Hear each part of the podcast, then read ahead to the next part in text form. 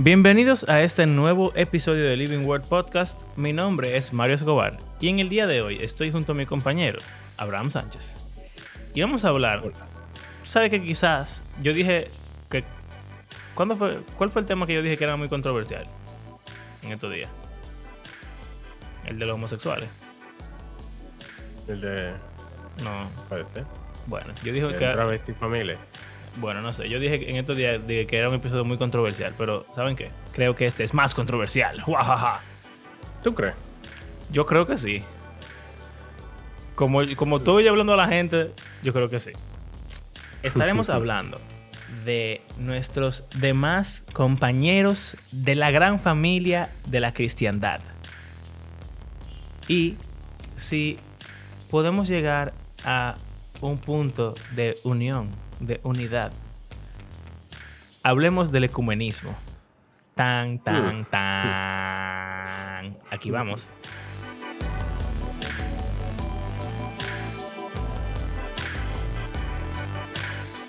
Poniéndolo así, así sí es muy controversial. Suena súper controversial. Esto me acuerda a cuando nos dijeron cuando éramos chiquitos que Jesús Romero era, era No un cantante, ya. ya. no se podía escuchar, y que porque era ecuménico.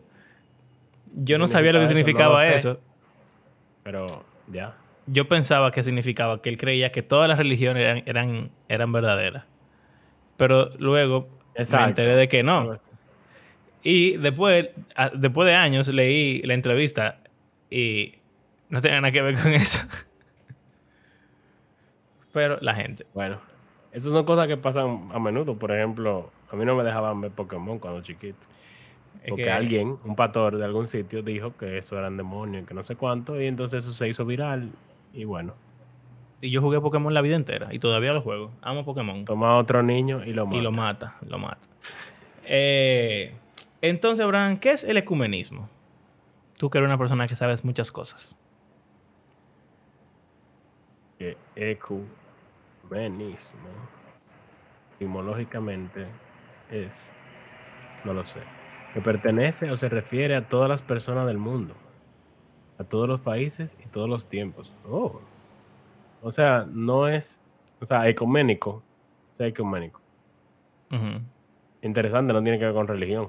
No, es un término general de unión de diferentes, de diversidad. Unión de diversidad. Déjame ver la, déjame ver la etimología de esa palabra. De origen griego proviene de oikoumene, que significa tierra habitada y civilizada, universo. Oikos es casa. ¿Y Mene? hogar, economía. Me sale en Google arriba. Eh, oikoumene aparece en el Nuevo Testamento. ¡Oh! con el sentido de un mundo transitorio que será regido y transformado por Jesucristo y con la perspectiva cristiana de un proceso de apertura a toda la familia humana que trasciende la historia. ¿Y, y dónde está eso? Eh, yo no sé, es un PDF ahí, déjame ver. Ey, ey, búscate, búscate eso, papá. Si la Biblia dice ecuménico, ya tú sabes. Hay que ser ecuménico todito. Bueno, en lo que Abraham busca eso, para no detener el podcast. Ecuménico en sentido religioso, por lo menos en sentido cristiano, significa que entiende que todas las diferentes denominaciones cristianas son válidas y buenas. Obviamente, no significa que tú crees que todas son verdad, porque uno tiene una denominación específica por lo que uno cree. Pero eh, significa que tú crees, para deci- decirlo en términos sumamente llanos, que todas las personas que se identifican como cristianos de diferentes denominaciones van a ir al cielo y son realmente cristianos. Aunque su denominación sea bastante diferente a la tuya. Como por ejemplo, Vamos a ver. los pentecostales y los bautistas en otro país son muy diferentes, pero se cree que son cristianos como sea.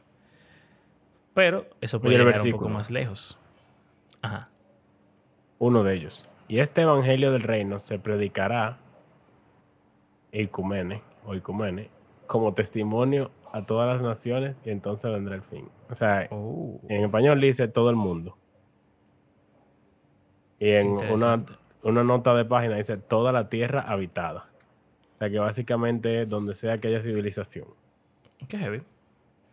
Bueno, sí, en verdad los profetas tenían esa idea de que todas las naciones iban a venir al conocimiento de Yahweh y iba a haber paz mundial y etcétera.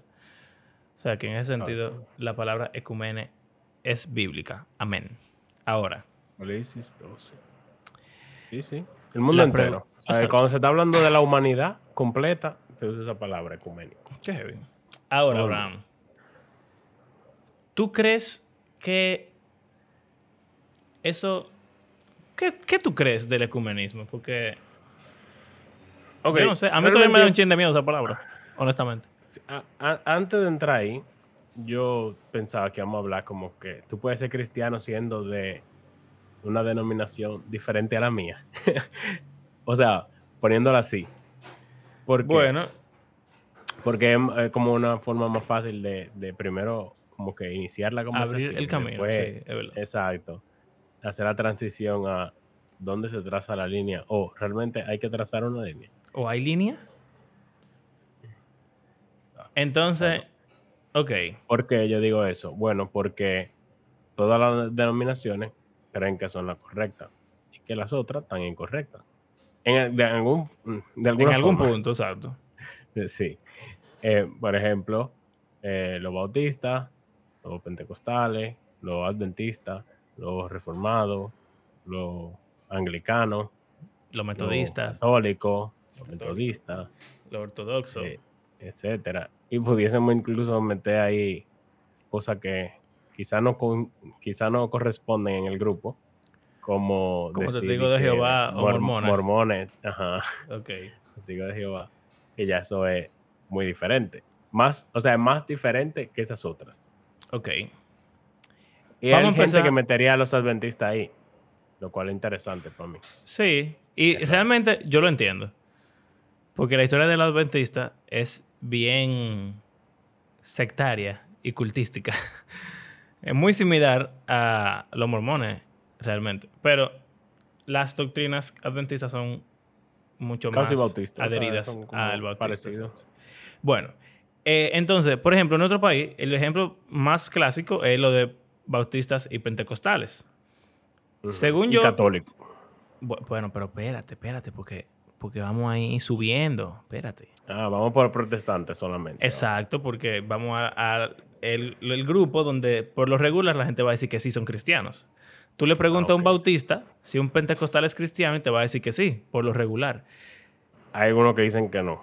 Hay algunos que dicen que no, pero por lo regular te van a decir que sí, pero te van a decir, ellos están Exacto. confundidos, ellos no saben mucha Biblia, ellos tienen que estudiar más, ellos creen que la salvación se pierde, se dejan llevar de experiencias y de emociones, ellos se lo engañan hablando en lengua, no sé qué cuánto, bla, bla. bla. Ok, pero te van a decir, sí, yo creo que son cristianos, y ya, lo pasaron. A un pentecostal tú le preguntas de un bautista, de un bautista y te va a decir también, No tienen el espíritu. te van a decir que son unos aburridos, unos tiesos, que no tienen el espíritu, que no tienen fe, que se creen la gran cosa, pero probablemente te van a decir que son cristianos.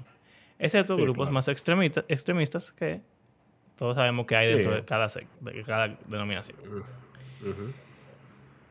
Yo creo que en nuestro país también los adventistas se pasan más por cristianos que los católicos. ¿Qué tú O sea, para los... para los bautistas, los- por lo menos. Para los protestantes. Sí, 100%. De hecho, 100%. Yo he Ahora- escuchado personas como que los adventistas son... O sea, Bien. y oyen la, eh, eh, en la Radio. Exacto, Radio Radio Amanecer. Amanecer. Oye, eso- mi mamá era fija con eso. Mi mamá también. Y yo todavía yo lo oigo Bueno, Radio Amanecer. Yo creo que, que yo creo que ella se convirtió o algo así, como que ella casi, ella me dijo como que ella casi termina siendo adventista. Diale. Sí. Bueno, yo he aprendido muchísima teología adventista por Radio Amanecer.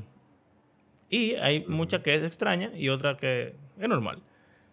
Pero eh, tú le preguntas a un adventista, de, bueno, tú le preguntas a un protestante de un adventista y te va a decir, bueno, ellos hacen mucho énfasis en las obras, ellos guardan el sábado, eh, La comida. la comida, no sé qué cuánto, eso es un poco raro. Y también lo de la mujereta, el- Elena de White, eso también es raro. Pero yo creo que muchos bautistas o protestantes de nuestro país dirían como que, ah, sí, son cristianos. Y yo tuve una conversación una vez con un adventista en una escuela de música que yo estaba cogiendo clase. Y duramos como dos horas hablando, papá. Bacanísimo. Discutiendo ahí Yo- del sábado. yo he no sé hablado. Yo tenía un compañero de trabajo que era anciano Uy.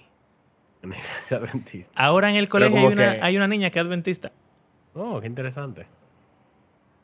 Mira. Ella, o sea, los padres la pusieron ahí porque consideran que es un colegio cristiano. Exacto. ellos, me imagino. Decente. Exacto. Entonces, ok. ¿Alguna Ahora. otra denominación antes de pasar a lo católico? Bueno, quizás lo podemos hacer lo que yo voy a decir cuando entremos con los católicos. Porque antes de entrar ahí, no todo el bautista o pentecostal o adventista es cristiano, diría yo. No. O sea, no por tu denominarte, o sea, darte ese label, esa etiqueta, significa que tú realmente eres cristiano. O o sea, ¿a qué me refiero? Tú puedes vivir como una de esa gente, cree, o sea, profesar creer esas cosas, asistir a una de esas iglesias, pero, como hemos hablado aquí, no tener ningún tipo de lealtad o fe, fidelidad en Jesús realmente. Sí, O claro. O sea, tú puedes ser lo que se nominal. llama cristiano nominal, Exacto. que hay cristianos nominales, bautistas, pentecostales, adventistas, Claro. etcétera, y hay cristianos genuinos, bautistas, pentecostales, adventistas. Ok. Pero hay, hay una. O sea, hay una creencia que va más allá de ser nominal o no, o no nominal. Y es que las doctrinas son tan equivocadas que no te Mm. permiten ser salvo a través de ese sistema. Ah, claro, entonces, ah, por eso es que existen eh, como, como círculos. O sea, yo lo he visto así, como descrito como círculo. En, en- toda la doctrina la podemos imaginar como círculos concéntricos. Uy. Han dado geometría, ustedes saben qué es. Sí, sí, sí, sí. sí. Claro que no. Nadie se acuerda de geometría. Círculos que están Pero- dentro de- uno dentro del otro. Sí, exacto. Círculos que comparten el mismo centro, de diferentes tamaños. Entonces se imaginan el círculo que está en el medio, o como un blanco, de tiro al blanco, arco y flecha. Todo el mundo sabe lo que es eso. Target. Tiene un círculo en el medio, que es el, el- el- el blanco. Entonces, eso es como las doctrinas más fundamentales, más importantes, y que si, es, si tú no crees eso, tú eres un hereje, tú, tú no eres cristiano. Ahora, fuera del siguiente nivel, de, en el nodardo o como sea, ahí están la doctrina. Bueno, también tienen los nombres primaria, secundaria, terciaria. Gente que lo pone así. ¿Qué es cada categoría? Bueno, no sé cómo la definen, pero las fundamentales yo diría que son más fáciles de, de definir que cuál es secundaria y cuál es terciaria. Como que distinguir entre secundaria y terciaria es más complejo. Pero, ¿qué tú distingues como secundaria y como primaria, por ejemplo? Tú puedes decir, ah, que Jesús es Dios y que Jesús tuvo un cuerpo físico. Eso es Tú primario. puedes decir, bueno, eso es primario, Claro. pero que María tuvo una inmaculada concepción. Eso yo Eh, diría que quizá hasta terciario. Exacto, exacto. Sin embargo, hay gente que lo pone como que, ah, no, si tú crees eso, eso atenta contra la primaria, Si tú supieras que por ejemplo. eh, el otro día, hace como dos días, en el colegio, yo estaba viendo una clase de Biblia. Qué triste suena eso. Oh, rip. Eh, y estaban hablando de eso, de las doctrinas primarias, secundarias y terciarias. Y le preguntaron al profesor, Mister, ¿el calvinismo es una doctrina primaria? Oh, y para mí fue una pregunta muy divertida porque hay algunas personas que pensarían que sí.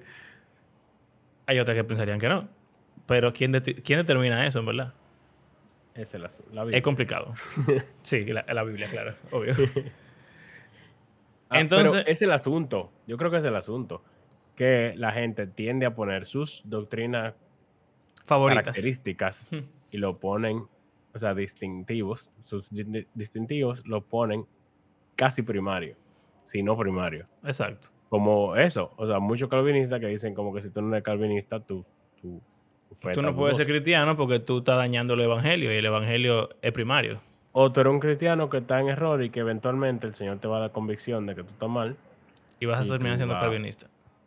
Exacto. Y en verdad, ¿sabes que Un argumento que he escuchado sobre lo católico.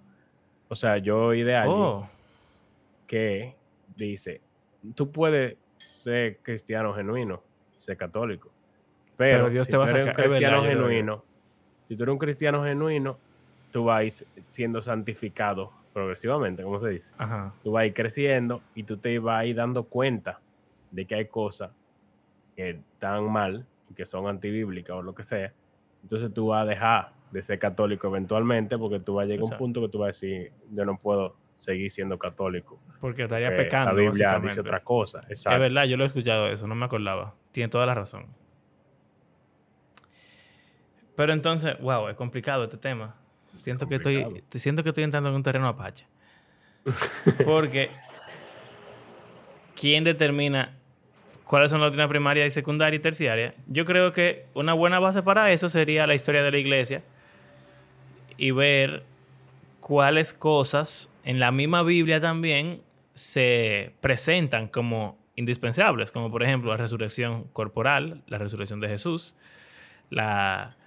eh, ah, por ejemplo, en Juan dice, en primera de Juan dice que ¿quién es el anticristo sino el que niega eh, que Jesús vino en cuerpo humano? Una cosa así un cuerpo de carne. Entonces, la encarnación, la humanidad de Cristo, y yo diría que Te- quizás por que- inferencia a su deidad, pudiera... Digo que este es un problema bautista y pentecostal y cualquiera de cualquier denominación que no tiene un cierto tipo de gobierno, tradición robusta. gobierno o jerarquía, por decirlo así. ¿A qué me refiero? Estamos, o sea, estamos diciendo como que quién determina qué es qué. Tú quieres decir que Pero- esto es un problema protestante. ¿Eh? Es un problema protestante. Que... No. Ah, bueno, No. porque hay alguna iglesia protestante que tienen un gobierno centralizado, es verdad. O sea, por ejemplo, los presbiterianos.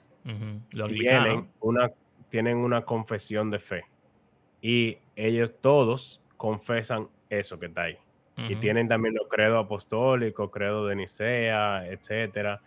Tienen la- obviamente las escrituras, pero tienen ese libro que dice, esto se escribió cuando fundamos esta denominación y todas las iglesias que son, que están de- dentro de nosotros, creen y afirman lo mismo que está en esta confesión que se hizo aquí y en esos credos tal y tal y tal. Y en estos catecismos que si yo cuál, que si yo cuál, que si yo cuál. O sea que que cada vez que tú le haces una pregunta a una de esa gente, casi siempre ellos te van a responder con uno de los catecismos o con una cita Bueno, una de esas pero tú sabes que, o sea, tú tienes razón, pero el problema es que eso, esos credos, esas confesiones de fe, no, no categorizan las doctrinas por primaria, terciaria y, y No, no, secundaria no. terciaria. Lo que digo es que ahí te dice todo lo que ellos creen. Sí, sí, Todo lo que pero, ellos creen que es importante. o sea, diciendo como, ¿quién determina tus creencias? Ok, en esas iglesias tienen las creencias determinadas ya por default y dentro de esa denominación no hay desviación. Pero si tú quisieras hablar de quién determina, de toda la doctrina que todos los cristianos y de- denominaciones tienen, cuáles son las cardinales y las primarias, no hay ningún documento que diga eso, pero se puede hacer, yo Bueno, creo, comparación con los credos anteriores. Históricamente se dice como que si tú afirmas el credo apostólico, Exacto. El credo apostólico es una excelente base para doctrinas primarias, porque ahí está todo lo que los cristianos han creído, eh, principalmente Eso, desde el principio de hay la una iglesia de la cosita. historia. que quizá como que hay veces que yo, yo lo leí y como que me gustaría que hablara más de, de tal y tal. Porque hay una realidad y es que los credos, las confesiones, etcétera, igual que las cartas del Nuevo Testamento, surgen en respuesta a algo que está pasando en el momento. Entonces, ¿qué pasó? Algo estaba pasando en el, que- en el tiempo que se escribió el credo apostólico que hizo que se escribiera lo que se escribió ahí. Y hay otras, otros temas importantes en la Biblia que quizás no se mencionan ahí, porque no era el debate del momento. Por ejemplo, con el asunto de, de Calvino y Arminio y no sé cuánto, eso viene después de la reforma. Y las confesiones reformadas, que son calvinistas, parten de, ese debate. Entonces, o sea, aún esas confesiones, que ya son desde hace siglos, surgieron en respuesta a alguna cosa que las personas de ese momento entendían que eran importantes y que había que aclarar o enfatizar. Entonces, es complicado. Y más cuando interactuamos con gente, de- como tú dices. Ok, todo el que es presbiteriano de esa línea afirma eso. Pero hay dentro de los mismos presbiterianos hay diferentes confesiones. Entonces, es complejo. Los ¿Tú sabes anglicanos, qué me parece? los episcopales se separaron, los católicos eran casi lo mismo. Ortodoxos se separaron antes. Entonces, ahí viene el tema ecuménico. Es complicado. que tantas divisiones? Pero es por eso, por la doctrina diferente. Y la pregunta sería, ¿podemos, o sea, tener algún vínculo fraternal de reconocer que somos la familia de, de- de Abraham, el pueblo de Cristo, a pesar de que tengamos esa diferencia? Esa, esa es la pregunta ecuménica realmente. Porque, como tú dijiste al principio, todo el mundo cree que su doctrina es la correcta. Nadie está debatiendo eso. O sea, nadie está diciéndole al, al católico que se haga bautista, ni al bautista que se haga católico, ni al, pro- el- al pentecostal. O sea, cada quien lo que cree, lo cree por convicción, pero tienes que ser excluyente de algunas otras personas, denominaciones por eso. Entonces, algo que a mí me parece bien hipócrita, por lo menos en lo que yo tengo vivo como cristiano, es que tú haces debates, por ejemplo, tú intentas hablar con alguien de la escatología, por ejemplo. Sabes que la escatología se pone complicada. Claro. Hay mucha postura, o tú hablas de, hay, con una hay veces persona. que, que da muy cerca en el corazón de alguien y se ofende Exacto. en un sentido, porque es algo como que valora mucho. Es muy que parte importante como para de su identidad. Casi. O sea, como que se puede volver parte de tu identidad y tú como que ves que alguien cree algo diferente o, o critica eso que tú consideras tu identidad. Entonces hay problema. Pero entonces, no solamente eso, también, si tú te pones a discutir calvinismo versus arminianismo, eso es un poco más importante que la escatología. Yo diría bastante más importante. Porque habla de cómo funciona la salvación. Vamos a decir que eso es muy importante. Y pasa lo mismo, porque son debates complicados. Pero también lo he visto con Pero, cosas pero, muy... pero mira el asunto, ah, con ese mismo debate de calvinismo y arminianismo. Lo que importa es que hay salvación. Espérate, espérate, déjame, déjame llegar, déjame llegar, que yo voy para allá. Eh, Me molesta aún más con cosas más importantes. Por ejemplo, preguntas filosóficas de ¿Dios creó el mal? ¿Tenemos libre albedrío? Son cosas que definen mucho del carácter de Dios, de su persona y también de la religión que tenemos. ¿Verdad? Pero cuando tú entras a una discusión con gente de tu propia denominación sobre esos temas que son complicados, suelen decirte, si no quieren estudiar o no estudian, o simplemente no le interesa el tema, eso no afecta a mi salvación. Mm, Y ahí se acaba el debate, porque tú dices, mira, eso es muy complicado y al final de cuentas eso no afecta a mi salvación. Entonces, tú puedes decir que X tema, X doctrina no afecta tu salvación. Tú estás declarando que no es primaria, automáticamente. Pero entonces viene un católico que te dice que le reza a María y tú dices, ay, eso es idolatría, no sé qué, no sé cuánto. O por ejemplo, yo he escuchado, los católicos creen en la transustanciación, o sea, que el pan y la copa de la cena se vuelven literalmente en el cuerpo y la sangre de Cristo. Ah, eso es una cosa demoníaca, no sé qué cuánto. Pero vamos a esa pregunta. ¿Afecta a su salvación? Porque Bueno. si la escatología no afecta a tu salvación, la soteriología no afecta a tu salvación, la teología propia no afecta a tu salvación, ¿qué afecta a tu salvación? ¿Y Mm. por qué no podemos decir, bueno, quizá los católicos son cristianos simplemente? Y creen cosas diferentes. Pudiéramos irnos incluso fuera de la- del debate denominacional y meter este otro tema que te mencioné antes de comenzar a grabar. De, Eh. tú puedes ser cristiano y ser evolucionista. También. O sea, eso ya no tiene que ver con una denominación en específico. Pero, o sea, si tú eres evolucionista, o sea, tú crees en la, la ciencia de la biología, o sea, de la evolución biológica, eso es incompatible con el cristianismo. Porque eso afecta a tu salvación. Hay gente que yo he oído decir, como que casi 100% seguro, claro que sí. Tú no si puedes tú crees en la evolución, tú no puedes ser cristiano. Pero entonces, ¿qué cree la evolución que es incompatible con la salvación? Es el, es el, es el asunto. O Es sea, la, es la pregunta. porque de nuevo, si tú puedes no discutir escatología porque eso no afecta a tu salvación, ¿cómo tú vas a poder decirme a mí que la evolución afecta a tu salvación? Y así, o sea, mira, yo he oído tantas cosas de los católicos, man, en esta vida, seguro tú también. Dije que no, porque ellos se ponen ropa rara. Que no, porque tienen imágenes. Que no, porque les rezan a los, a los muertos. Que no, porque creen en el purgatorio. Que no, porque el limbo. Que no, porque el papa. Que no, porque esto.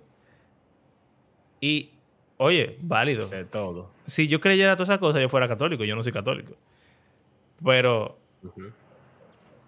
Afecta a tu salvación. No podemos llegar a ese punto de decir, quizás son cristianos simplemente, pues, son diferentes, así como los pentecostales que creen Sí, una bolsa de cosas Yo que, que yo difiero. Está complejo el asunto. Mm. Eh, La, la- la preocupación de la gente, como que dónde trazamos la línea, que es lo que decía al, al principio. Porque si, si es así, dime si, ah, pues todo el mundo es cristiano. Cualquiera puede ser cristiano. Bueno, yo creo cual- que cualquiera puede ser cristiano. en verdad cualquiera puede ser cristiano. Como Ratatouille, cualquiera puede cocinar. Mira, yo creo que lo que tú dijiste es muy importante. Y es la primera base. Ser realmente cristiano o ser cristiano nominal. Porque dentro de cualquier denominación, si tú tienes un deseo genuino de seguir a Cristo y tú te arrepientes de tus pecados y tú le entregas tu vida y lo haces el rey y señor de tu vida Y espera su venida y su reino, pues en teoría, eso es lo que le dicen a la gente que tiene que hacer para convertirse. Si tú hiciste eso, Ujú. sin importar la denominación en la cual tú lo hayas hecho, se supone que tú eres cristiano. Sí. Entonces, eso yo diría que es la primera y- eh, cosa y lo más importante. Pero yo creo que lo otro que dijimos de los credos es otra forma bien sensata de poner líneas. O sea, el credo apostólico es fundamental. O sea, eso como que cristianismo 101. Ujú. Sí, casi lo mismo que Pablo tiene un, un credo, más o menos. También. En 1 Corintios en 1 15, Corintios, ajá. que es muy parecido a ese que, del credo apostólico. Él habla más de la resurrección. Pero, porque de, de eso es que se trata. Ese es el tema que estaba debatiendo, como tú dijiste. Que los credos surgen por Pero- un debate. Hay otra cosa, con eso que yo dije ahorita, que la gente dice de que no, porque si tú eres un verdadero cristiano, tú vas a, tú vas a venir a la denominación verdadera, cual sea que sea esa. ¿Y tú cuándo te vas a cambiar de denominación y va a llegar a la denominación Pero- real? Pero, pero, por ejemplo, Lutero, Calvino, ellos no querían crear otra Es denominación. verdad. Y Ellos es un querían excelente punto. reformar, reformar la iglesia católica. Yo una vez estaba oyendo una conversación, tú seguro lo oíste también, de, de, Matt Whitman, con, con un amigo que él tiene católico. Sí, sí, sí. Y él estaba diciendo, cuando tú tienes un miembro de tu familia, que es medio aloqueteado y comete muchísimos errores, tú no lo, o sea, él no deja de ser tu, tu familiar. Tú lo que haces es tratar de resolver, pero tú no dices, ah, no, me voy de esta familia, que esta familia no sirve Adiós. y voy a crear la mía propia. Sino que tú tratas de quedarte ahí y sé el cambio. O sea, es un tema que se habla mucho cuando uno va a cambiar de iglesia. Sí. Si por, o sea, si hay algunas situaciones. Bueno, es que por lo regular es lo ser- mismo. Exacto, algo parecido. Tú tienes que ser el, el cambio que tú quieres ver o algo así. Pero, o sea, es muy fácil tú decirle, ah, no, sal de la denominación. Pero esa es la denominación en la que tú te convertiste. Y la que tú crees. Y, esa, y la que tú quiere, o sea, si tú identificas que es algo que tú crees que no está bien, tú quieres que, tú no quieres irte y ya, sino que tú quieres que esa gente que tú amas y que tú consideras parte de tu familia de la fe, también vean el error que tienen y cambien. Exacto, y y, eso es también uno es de los mil argumentos de ser cosas. católico, que es como la iglesia histórica, que así como ellos dicen. Entonces, La sí, madre. muchísimos católicos no están de acuerdo con las cosas que Lutero criticaba, que son que eran verdad. De O hecho, sea, hay muchas La Iglesia cosas Católica cambió mal. muchísimas cosas que Lutero criticó.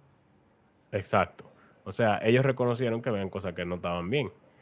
Entonces, ellos simplemente se quedaron. Mucha gente se fue, obviamente. O lo sacaron más bien. También. Eso- Sí, sí a todo. Pero ya ahí es diferente. Y, o sea, otra cosa es que también hay mil cosas. Vamos a decir que hay tres cosas de, tu denominación que tú no estás de acuerdo. En el caso de Lu- de Lutero, 95. Suena como mucho. Pero, ¿qué tantas había que él estaba de acuerdo? Porque Lutero se murió siendo católico.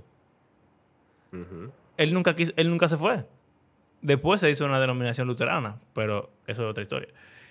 O sea, Exacto. él quería, como tú dices, que su iglesia volviera a los caminos que él entendía que eran los caminos más apropiados. Y la iglesia no lo veía así, entonces, nada, bobo.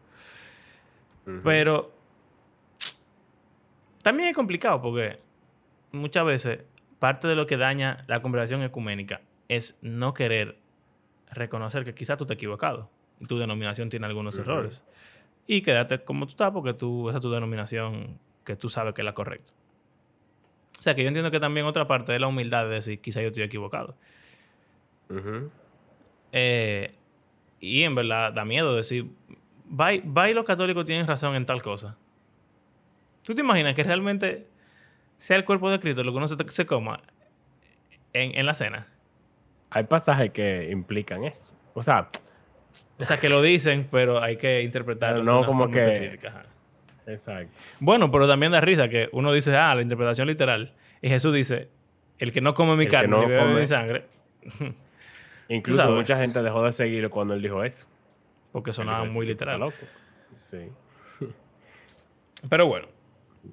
El punto es que.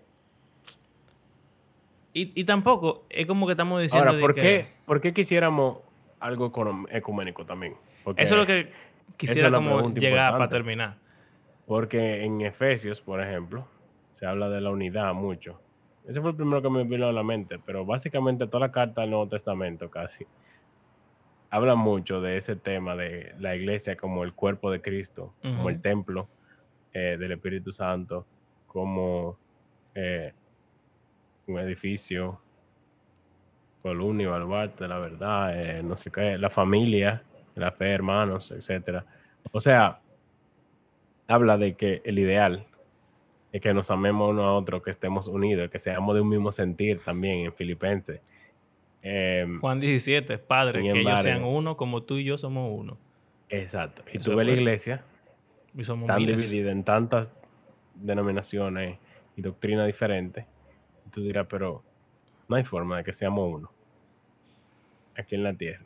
Entonces, yo creo que en vez de uno, como que al escuchar esos términos, en vez de uno ponerse como que, güey, güey, espérate, ¿qué? Que tú herejes. y, y- ajá. simplemente es pensar como que, ¿qué se pudiese hacer? Porque no estamos hablando de que vamos a hacer un, un concilio de iglesia Exacto, de que un gobierno, un gobierno que- universal de una sola iglesia hegemónica. Que sería básicamente todo el mundo volverse católico, porque, Exacto. o, o de alguna. Elegí cuál es y todo el mundo que se vuelva de esa. Lo cual no parece que va a vaya a pasar. pasar. No, es que nunca va a pasar, porque imagínate. Nunca va a pasar. Pero quizás pudiésemos trabajar juntos en algunas cosas. En vez de dividir los esfuerzos, hay cosas que, por ejemplo, si creemos que ayudar a los pobres es algo que Jesús Dijo que hiciera. dijo que hiciéramos. No tendría sentido, en vez de cada uno ayudar a los pobres por su cuenta, poder hacerlo, como que unir esfuerzos para hacerlo juntos. Sería. No sé. mucho O sea, un quizá. ejemplo así como que. También otra cosa, aparte de unir esfuerzos, yo creo que también es importante dejar de Tirarle al otro. ser hostiles uno con los otros. Porque Claro. los católicos hacen una obra de caridad y de una vez salen los protestantes y dicen, no, ellos hacen eso para ganarse la salvación, no sé qué Ah, cuánto. exacto. Porque, Y. y no sé qué cuánto, bla, bla, bla. Los, pentecostales hacen una campaña de, de evangelismo y de sanación y dicen, ah, esta gente lo que van a engañar a gente eh, y hacer... bla, bla, bla, bla".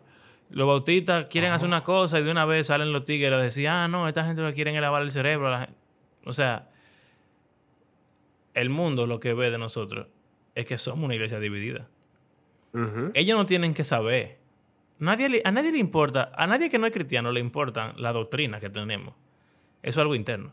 Pero ellos sí ven nuestra relación uno con los otros. Entonces, si por lo menos pudiéramos relacionarnos de una forma digna de una familia cristiana, pues las otras cosas denominacionales, eh, doctrinales, perdón, quizás se pudieran tratar o no tratar ni siquiera, porque de nuevo, nadie está diciendo aquí, o sea, yo no me voy a hacer católico yo no me voy a hacer pentecostal, nunca.